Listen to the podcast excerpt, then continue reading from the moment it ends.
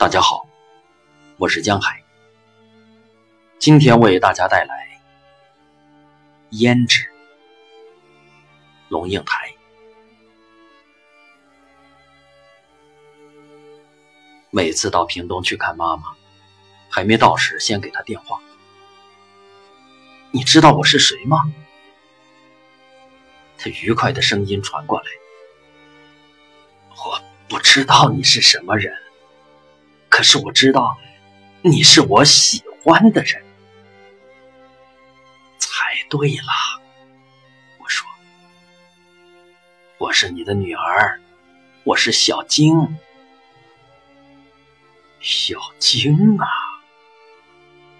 他说，带着很浓的浙江乡音。你在哪里带他去邓师傅做脚底按摩，带他去美容院洗头，带他到菜市场买菜，带他到田野上去看露丝鸟，带他到药房去买老人营养品，带他去买棉质内衣，宽大但是肩带又不会滑下来的那一种，带他去买鞋子、买乳液、买最大号的指甲刀。我牵着他的手，在马路上并肩共行的景象。在这黄狗当街懒睡的安静小镇上，就成为人们记得的本村风景。不认识的人看到我们又经过他的店铺，一边切槟榔，一边用眼睛目送我们走过。有时候说一句轻的几乎听不见的话：“一场毛仔专来哦。”见时容易，别时难。离开他。是个复杂的工程。离开前二十四小时，就得先启动心理辅导。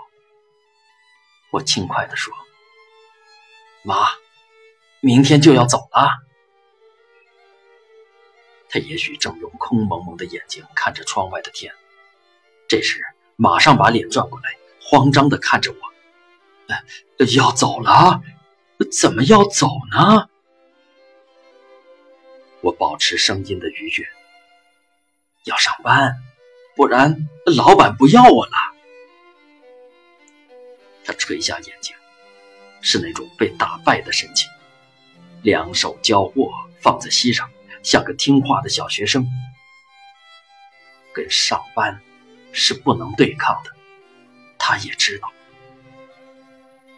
他低声自言自语。要上班，来，我拉起他的手，你坐下，我帮你擦指甲油。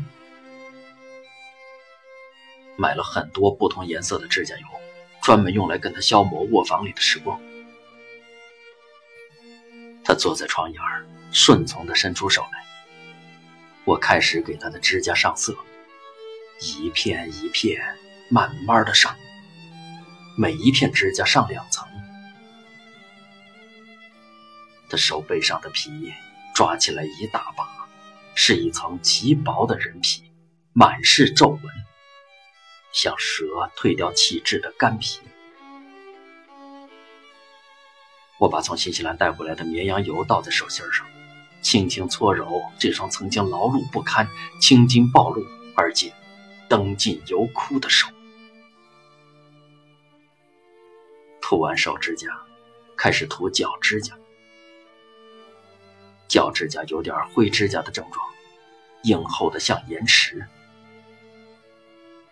把他的脚放进热水盆里，他缩起脚说：“烫。”我说：“一点也不，慢慢的来。”浸泡五分钟后，脚指甲稍微松软了，再涂色。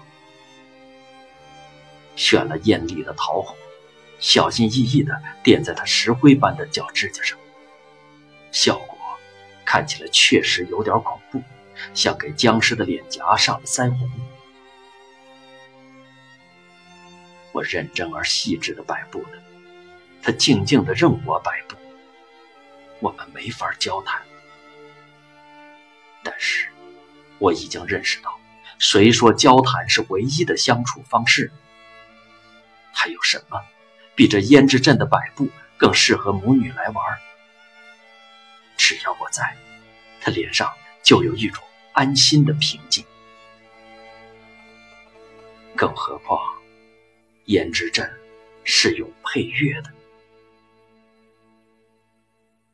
我放上周璇的老歌，我们从夜上海一直听到凤凰于飞、心心相印和永远的微笑。他所有的手指甲和脚指甲，轮到我自己。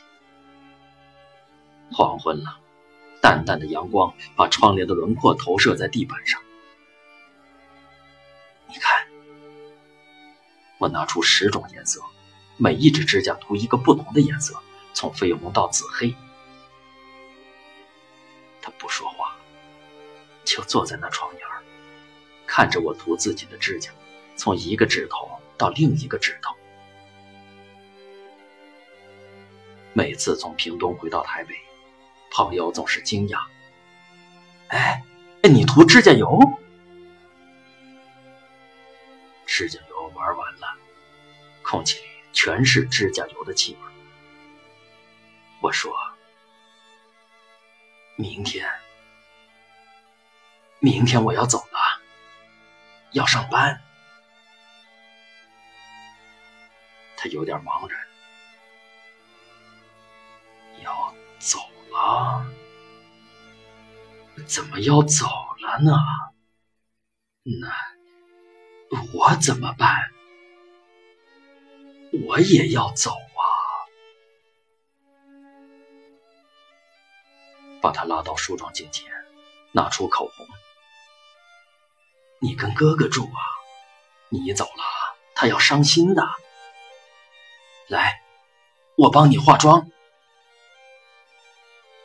他一瞬间就忘了我要走的事，对着镜子做出矜持的姿态。我呀，老太婆了。化什么妆呢？可是，他开始看着镜中的自己，拿起梳子梳自己的头发。她曾经是一个多么单溺于美的女人呢！六十五岁的时候，突然去纹了眉和眼线；七十岁的时候，还问我她该不该去隆鼻。多少次？他和我一起站在梳妆镜前，他说：“女儿，你要化妆。